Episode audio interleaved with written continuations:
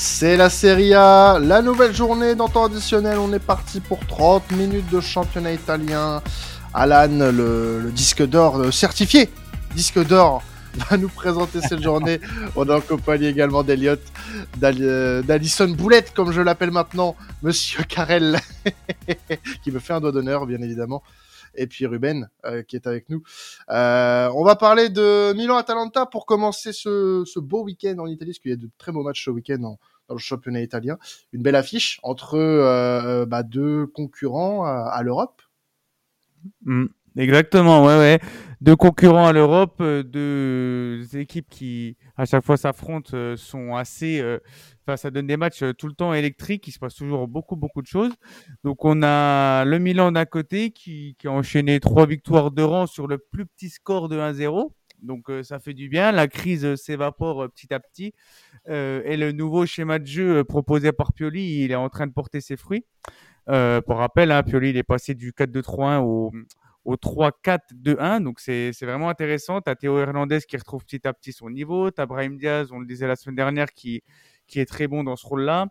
Euh, et les bonnes nouvelles continuent euh, à Milan, parce que tu as Florenzi et surtout Mike Mignon qui, qui s'apprête à revenir euh, à la compétition. Euh, c'est une super nouvelle, hein, parce que c'est non seulement le meilleur gardien de Serie A dans le top 30 du Ballon d'Or, hein, on le rappelle l'année dernière, et c'est surtout un leader incontesté du vestiaire, donc ça va permettre voilà, de, remettre un peu les points sur les i. Euh, son retour est très attendu et ça va pouvoir devenir le dernier élément de la nouvelle forteresse de l'AC Milan, euh, composée de Kalulu, Tomori et de Malik Thio. Euh, Malik Thio, dont la semaine dernière, tu l'avais je, me permets, tu n'avais pas eu le temps d'en parler sur le programme que tu nous avais envoyé, tu avais marqué, mais c'est quoi ce poulet? Bah, la nouvelle expression du moment. Hein, bah oui, bien sûr. on reste, on reste à la, à la page chez ton additionnel. On est euh, connecté avec la, la, nouvelle génération. Donc, c'est quoi ce poulet? Bah, c'est une énorme révélation. Euh, trois titularisations, euh, trois fois man of the match d'affilée. C'est par les supporters. Hein, il fait un bien fou à cette défense. Il a que 21 ans. Il est encensé de toutes parts. Donc euh, voilà, je trouve c'est un, c'est une, un super, euh, superbe nouvelle pour pour le Milan. Euh, bah d'ailleurs, euh, Elliot aussi, je voulais te demander euh, si toi, tu avais vu en lui un potentiel intéressant, notamment quand il évoluait du, du côté de Schalke la, la saison dernière, parce que c'est vrai qu'il était un peu inconnu au, au bataillon. Donc je voulais savoir si pour toi on parle d'un crack en défense centrale ou alors on parle d'un, d'un joueur qui est sur juste une bonne dynamique et que c'était difficile à, à prévoir. Pour moi, il n'a jamais été considéré comme un crack. Il a été considéré comme un jeune prometteur. Surtout qu'en plus, à Schalke, y a eu des moments difficiles. Bon, après, difficile aussi de briller dans ce club depuis pas mal d'années, mais c'est un autre débat. Honnêtement, il me fait penser un peu à Kaloulou, euh, dans le sens où il est arrivé euh, sur la pointe des pieds. Et je trouve que finalement, bah, mois après mois, moi, Kaloulou, je suis fan. Thio, un peu, un peu moins fan de base. Euh, mais je pense qu'il peut, il peut briller et, euh, et il le montre. Encore faut-il qu'il puisse maintenant progresser. Enfin, quand tu progresser, ça va être ça le plus dur. Mais je trouve qu'il me fait penser un peu à Kalou dans, l'histoire euh, un peu belle du, mec qui arrive qu'on n'attend pas et finalement qui, s'intègre parfaitement. Donc, à voir. On, on, va aborder ce match entre Milan et l'Atalanta en parlant quand même des blessures côté Atalanta, puisque euh, c'est une équipe qui est en difficulté et qui a une infirmerie plutôt bien remplie pour le coup. Ouais, ouais, l'Atalanta qui, euh, qui, qui, a du mal en plus hein, sur ses derniers matchs. Euh, trois défaites en, en quatre matchs, toutes compétitions confondues. Et du coup, ils ont, euh, ils ont été très décevants face à Lecce le week-end dernier. Et en partie à cause de justement de leur, leur effectif qui soit est à la peine physiquement ou, ou alors qui, qui n'arrive plus à avoir leur, leur efficacité qu'ils ont eu depuis, depuis le début de saison. Euh, et ça, ça s'explique notamment par les, les, entraînements qui sont jugés trop intensifs euh, que Gasperini met en place. Et du coup, tu as Hadbourg qui, qui, a eu la rupture des ligaments croisés, tu as Zapata qui est blessé pour un bon petit moment, tu as Pasalic qui, qui, qui est censé revenir ce week-end mais qui avait un petit problème à la cheville. Donc euh, j'ai un peu peur pour euh, perso que ça que ça impacte vachement la, la suite de la saison de l'Atalanta. Et c'était là où je voulais vous emmener euh, les gars pour ma, ma première question du du podcast. C'était pour savoir si pour vous est-ce que les blessures vont causer la chute de l'Atalanta ou alors ou alors justement Gasperini va réussir à jouer le, le, truc et que l'Atalanta finalement va réussir à se qualifier dans dans Ligue des Champions la saison prochaine. Bah, j'ai envie de te dire que ça dépendra aussi de ce qui se passe derrière, beaucoup, enfin devant du moins, parce que là l'Atalanta est sixième. Euh, c'est derrière, bon bah ça, il y a la Juve qui revient, mais c'est compliqué à l'instant T de se dire que la Juve va faire quelque chose. Euh, mais euh, tu restes quand même sur une défaite face à Lecce, euh, dans un contexte où tu as quand même pas mal d'absents. Donc euh, moi je serais d'avis quand même d'être très vigilant et de prendre dès ce week-end ce match face au Milan très au sérieux. Euh, tu as tu as nommé les absents, hein, je crois euh, tous les absents côté côté Atalanta. Il y a c'est pas n'importe qui euh, côté Atalanta qui est absent. Mm. Donc euh, ouais ouais il y a de quoi il y a de quoi avoir peur un petit peu parce que tu si tu commences à prendre du retard sur bah, tes concurrents directs et que tu laisses potentiellement la Juve revenir euh, bah, t'es même plus sûr d'être européen derrière. Donc euh, ouais ouais, ça va être un moment délicat à passer pour euh, les, joueurs de, de Gasperini, ça c'est sûr. Ouais, pareil, c'est pas pas forcément l'équipe que, je suis le plus en Italie, l'Atalanta, mais euh, bah, de toute façon, je pense que déjà là, on aura un élément de réponse déjà ce parce que euh, on dit souvent que pour pour se qualifier pour ce genre de, compétition, en l'occurrence avec des Champions, il faut savoir gagner euh, bah, contre des équipes qui, qui la jouent, du moins qui ont le niveau de la jouer. Et je pense que déjà ce match face à Milan va en dire beaucoup. Euh, après, moi, c'est vrai qu'honnêtement, le ça me semble compliqué pour eux, même si la saison est, encore longue, ils sont pas si loin que ça non plus. Mais ceux qui sont en tout cas devant, du moins dans le, dans le top 4, me semble quand même peut être un poil au-dessus et, euh, et c'est vrai qu'il a manqué peut-être à, à Atalanta aussi euh, euh, une certaine régularité cette saison. Peut-être qu'ils vont finir par la trouver à, un moment, mais moi en tout cas je dirais que les, les équipes qui sont devant pour l'instant me font pas forcément penser qu'elles sont plus faibles que, que, cette équipe de Atalanta et je les vois pas forcément faiblir non plus. Donc pourquoi pas après, mais mais je, voilà, en tout cas aujourd'hui je les vois mal décrocher une place sur le top 4 d'ici la, la fin de saison. Mm. Moi, ce que je trouve qui est, qui est compliqué, pardon, Alan, avec euh, le timing de ces blessures, c'est par rapport au calendrier qui arrive euh, pour l'Atalanta, parce que du coup, il y aura le déplacement du côté euh, du Milan, et puis après, entre-temps, tu, bah, tu vas jouer l'Udinese, qui est en milieu de tableau, mais qui est pas forcément... Bah, qui fait pas forcément des parties des équipes les plus faciles à jouer. Et ensuite, il y aura un gros déplacement du côté du Napoli. donc, c'est jamais bon d'avoir une salve de blessures dans une équipe, mais là ça tombe à un moment où le calendrier, en plus pour l'Atalanta, est pas forcément le plus favorable pour euh, relancer une dynamique. Donc euh, bah va falloir s'accrocher, mais euh, en cas de s'ils réussissent à passer cette mauvaise passe là, ça peut aussi être être un, gros un, moment très important pour pour la course à la Ligue des Champions, en tout cas pour pour une compétition européenne. Alors petit prono, Alan, qu'est-ce que tu vois toi sortir de ce match comme résultat? Bah écoute, c'est vrai que c'est toujours un, un, adversaire compliqué, l'Atalanta pour l'AC Milan, même si euh, on a tous en tête cette fabuleuse percée de Théo Hernandez en mai dernier euh, qui avait scellé le, le scudetto du, de l'AC Milan. Donc euh, je vois, moi je vois personne victoire du Milan. Je vois bien encore une fois un 0 à l'arraché avec un, un Raphaël Leao buteur qui, qui, a pu marquer depuis six matchs, hein, Raphaël Leao. C'est vrai qu'il a un peu plus de mal à être euh, à faire ses stats dans ce nouveau schéma tactique, mais euh, je pense qu'avec le temps, euh, ça va, ça va passer et je le vois bien être le sauveur face à l'Atalanta ce week-end. Ouais, bah écoute, moi je serais parti sur un, un petit match nul comme ça, personne n'est content, la Lazio revient. Et mm. puis comme ça, tu, tu, vas nous péter un petit câble cette semaine en, avec tes story snap, tu vas, on va avoir le droit à une, une magnifique chanson. Euh, J'espère qu'il y en a pas d'ailleurs pendant cet épisode, sinon je, je quitte, je quitte l'émission. Je le dis, je le dis tout de suite. C'est pas prévu, mais on verra. Hein. ouais, bon, euh, je j'ai un peu peur de tes talents d'improvisation, je te le cache pas. pendant le live de lundi, d'ailleurs, j'ai j'ai failli crever, je pense. On va passer du côté de Bologne, euh, qui euh, va recevoir l'Inter un Thiago Motta qui va euh, recevoir euh, bah, l'Inter Milan. Hein. Et puis bah, on, peut faire un petit focus quand même là sur son le, bon boulot qu'il est en train de faire du côté de Bologne. Et c'est pas pour rien qu'on a commencé à parler de lui un petit peu. Euh, notamment dans, dans, la shortlist du Paris Saint-Germain cette semaine pour remplacer potentiellement Christophe Galtier. donc Mota qui fait un excellent job du côté de Bologne. Ouais, ouais, euh, Bologne euh, septième, hein, qui, qui réalise une très belle saison. Et comme tu l'as dit, les, les mérites euh, en reviennent grandement à, à Thiago Motta, qui fait les, les beaux jours des, des Rosso Blue euh, depuis qu'il a pris la, la place de, de Sinisa Mihajlovic, pardon, le, le regretté euh, qui, qui, est décédé en, en novembre dernier. Euh, donc on se rappelle, hein, Thiago Motta, quand il reprend le club, euh, il pointait à la 16e place et ils sont aujourd'hui 7e, donc c'est une, c'est une super, euh, 8e, pardon, donc à égalité de points avec la Juve, donc c'est une superbe euh, opportunité qui, enfin une super, un super beau parcours qu'ils nous font. Et ce qui fait la force de Thiago Motta, je trouve, à l'inverse de Gasperini qu'on parlait précédemment, c'est qu'il a cette faculté à arriver à combler les, les blessures ils ont une équipe complètement décimée, hein, Arnatovic, Sansone, Bonifazi, euh, Sirgzi aussi. Mais il arrive quand même euh, à, faire tourner son effectif. Donc, euh, donc voilà, ça joue très bien au football. Il y a des séances euh, de jeu qui, sont très, très, très intéressantes. Donc voilà, moi, je, tenais vraiment à tirer mon chapeau aux travaux de Thiago parce que déjà à la Spezia, la saison dernière, il, avait réussi à, faire maintenir le club euh, en étant à la 16 ou 15e place.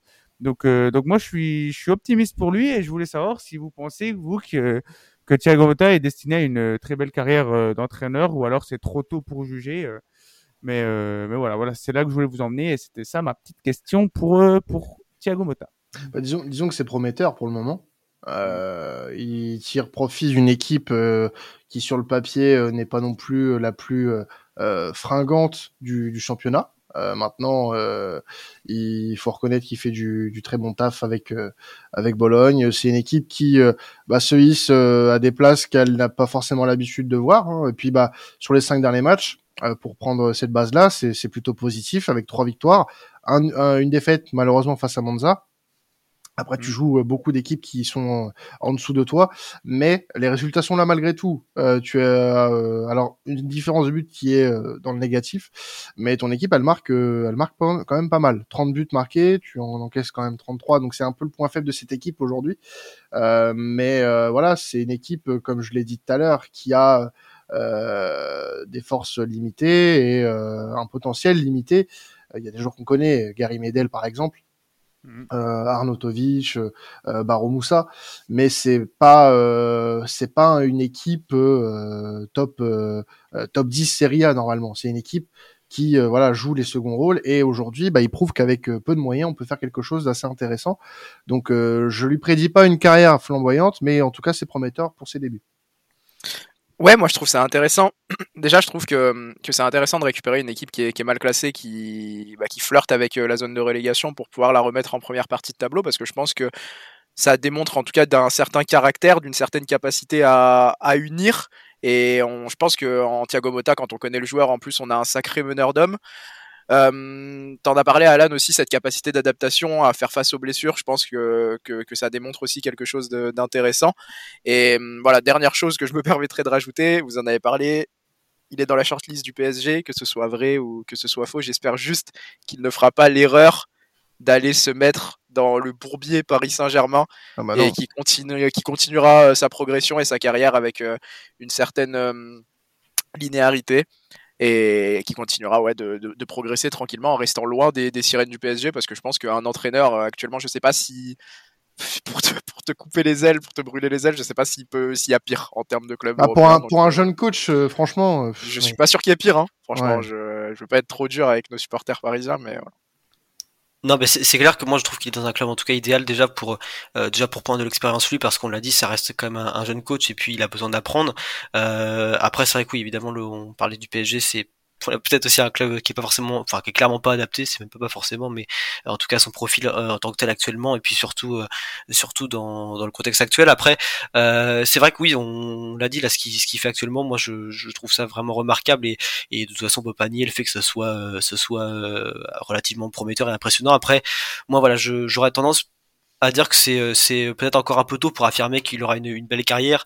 Euh, effectivement, il a quand même beaucoup de choses qui montrent que euh, il a voilà, il a quand même déjà acquis un bagage de, en tant que coach, enfin qu'il avait déjà évidemment en tant que joueur, mais qu'il a il a acquis en, en, tant que coach qui est vraiment impressionnant aussi.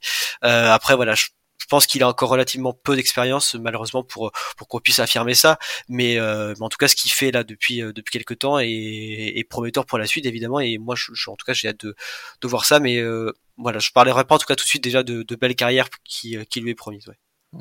Bon, en tout cas, ce qui est sûr, c'est qu'on a un entraîneur qui a voilà, du temps devant lui et on lui souhaite de ne pas aller s'enfoncer dans un bourbier tel que le Paris Saint-Germain, surtout en ce moment.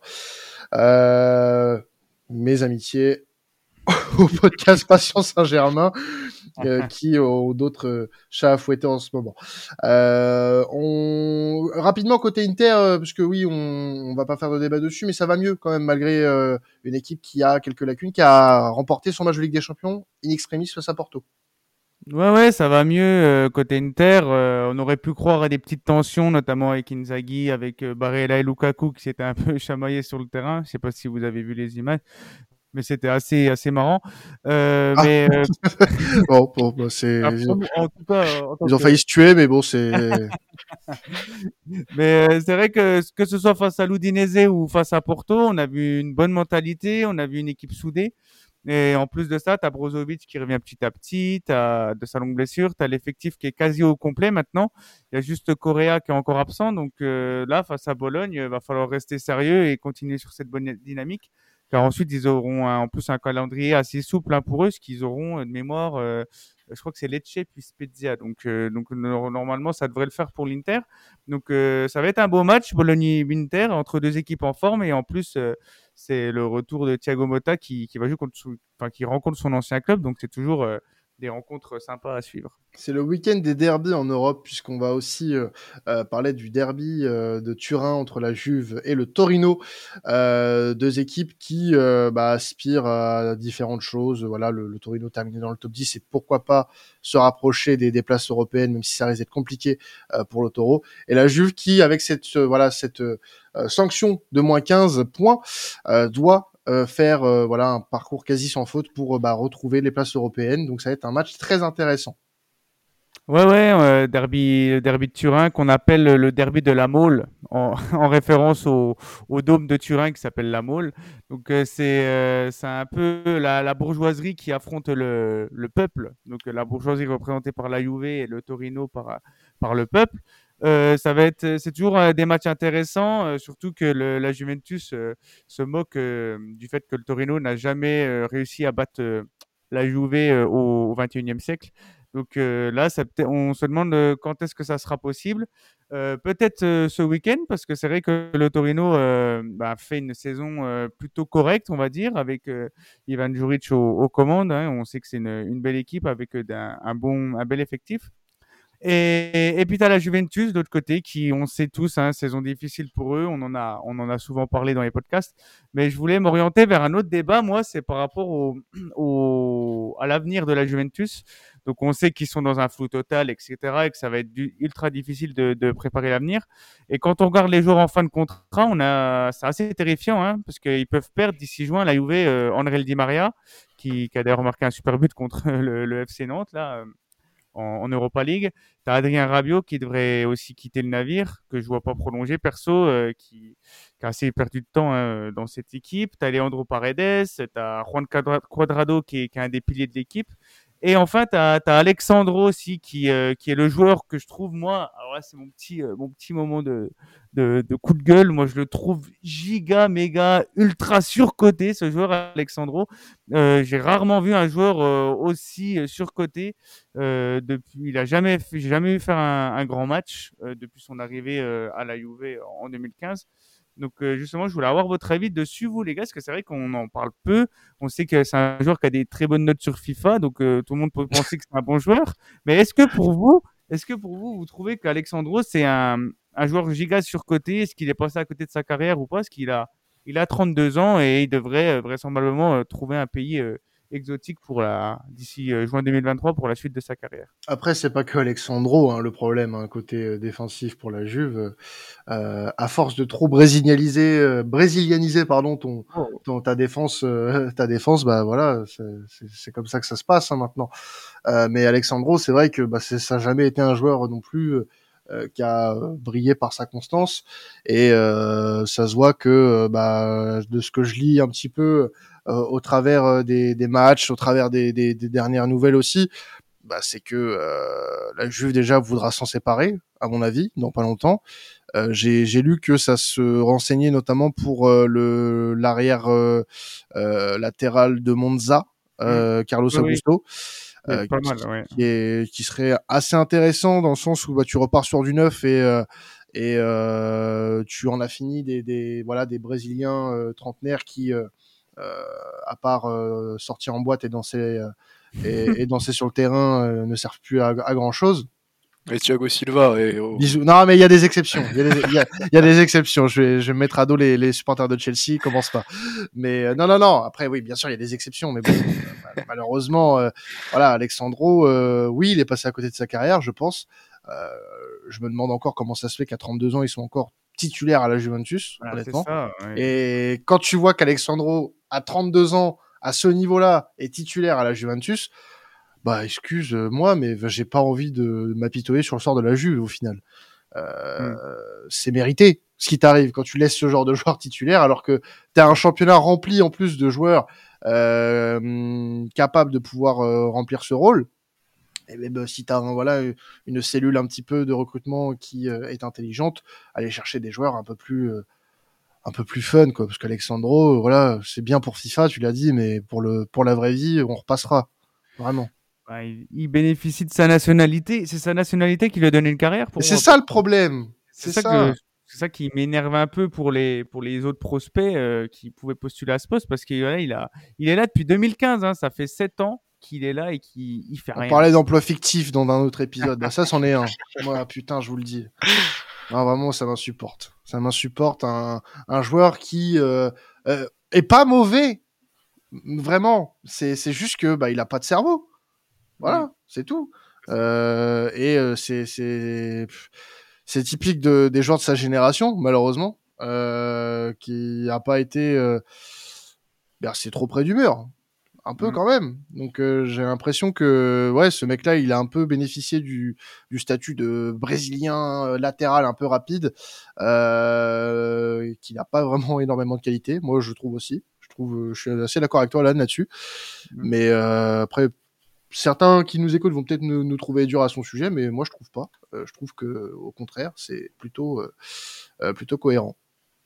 En tout cas, voilà. J'avais envie de roast quelqu'un cette semaine, bah, voilà, je l'ai fait. c'est fait comme ça.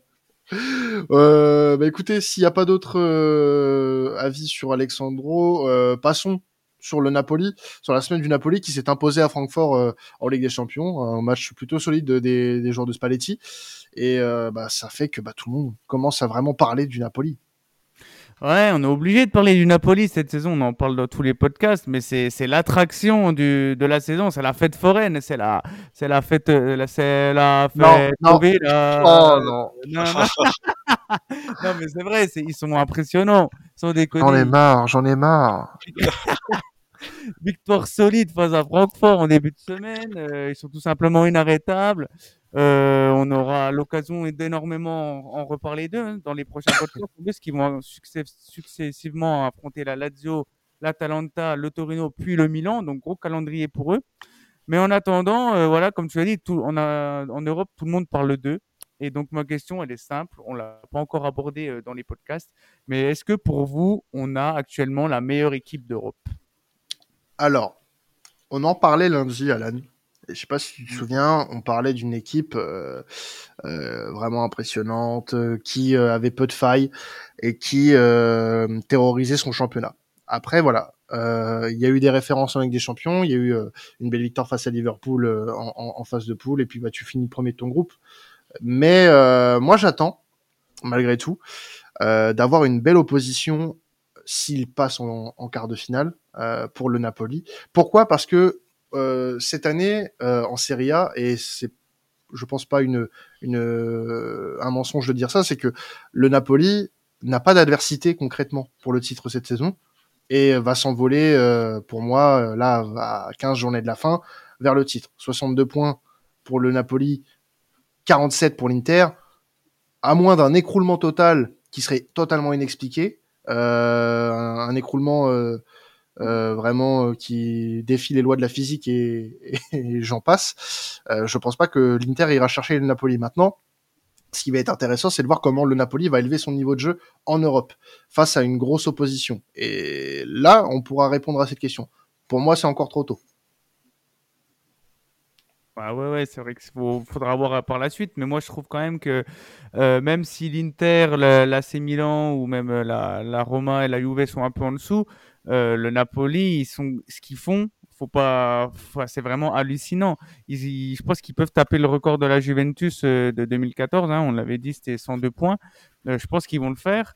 Et euh, on dirait que vu que c'est le Napoli et que c'est pas habituel de les voir briller, on, a tendance à dire bon on attendra face à un gros, on attendra, on fait que de repousser des chances pour. Euh, on a peur de dire que c'est la meilleure équipe d'Europe, j'ai l'impression. Non, alors d'Italie c'est pas voilà, mais d'accord, mais euh, pas parce que c'est le Napoli, c'est parce que bah, actuellement en Serie A il y a pas d'adversité, Alan. Tu tu peux pas dire le contraire à voir parce qu'on a quand même les, deux clubs de Milan qui, qui, ont fait de bons résultats en Europe. Ça se trouve, on va se retrouver avec une demi une demi-finale de Ligue des Champions avec trois clubs italiens, ce qui peut arriver depuis 2003. Ah, mais, t'as 18 points, par exemple, je prends le Milan, 18 points de retard. Oui, oui, non, mais c'est vrai. Enfin, après, c'est, c'est vrai que, que les clubs italiens ont un peu de mal, mais c'est vrai qu'ils ont leur référence en Ligue des Champions, ils ont leur, euh, ils gagnent avec la manière pour autant. Donc, euh, hmm. la question se pose en tout cas.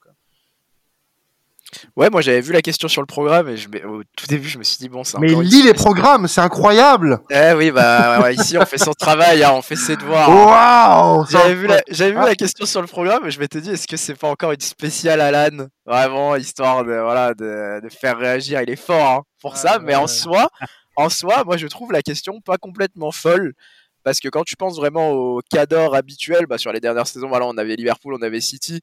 Euh, le fait est que bah, c'est beaucoup moins bien pour Liverpool euh, cette saison, un peu moins bien pour euh, City cette saison aussi, même dans la production. Le Barça, United, ces équipes-là sont en reconstruction. Le Real qui peut être impressionnant parfois, mais qui a des, moments un peu plus compliqués aussi. Je trouve que Naples, en termes de régularité et de constance dans la production, euh, on est peut-être sur ouais, une, si ce n'est pas là, une des, équipes les plus intéressantes cette saison. Et comme tu l'as dit, moi j'ai hâte. Euh, encore faudra-t-il passer contre Francfort, mais c'est en bonne voie. Mais j'ai hâte de les voir euh, en quart de LDC contre euh, une grosse équipe parce que je pense qu'ils peuvent encore surprendre pardon, beaucoup de monde parce que vous l'avez dit, on commence à, tout le monde commence à en parler.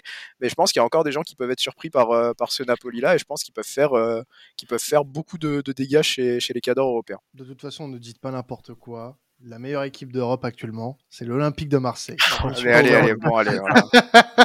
je ne suis pas ouvert au débat, messieurs. Euh, c'est comme ça, c'est ainsi. Les gens te diront que tu n'es pas sorti de ta phase de poule et ça sera très mérité. Tu l'auras bien mérité. Et, et, je les emmerde. Voilà, c'est au passage. Euh, voilà, voilà, voilà, voilà. Euh, passons euh, rapidement sur les deux derniers sujets, euh, Alan, puisque tu voulais en parler quand même. D'équipe de bas de tableau. déjà de la Spezia, changement d'entraîneur. Luca Gotti a été remercié et c'est Leonardo Semplici qui a été appelé Mmh, c'est ça, Simplici qui était euh, en contact avec euh, beaucoup d'autres clubs, hein, euh, la Sampdoria, Salernitana, etc. Le, le groupe des relâchés, quoi. C'est vraiment. Est-ce que c'est un peu le Fred Antoniti finalement de, de la Ligue, de la Serie A?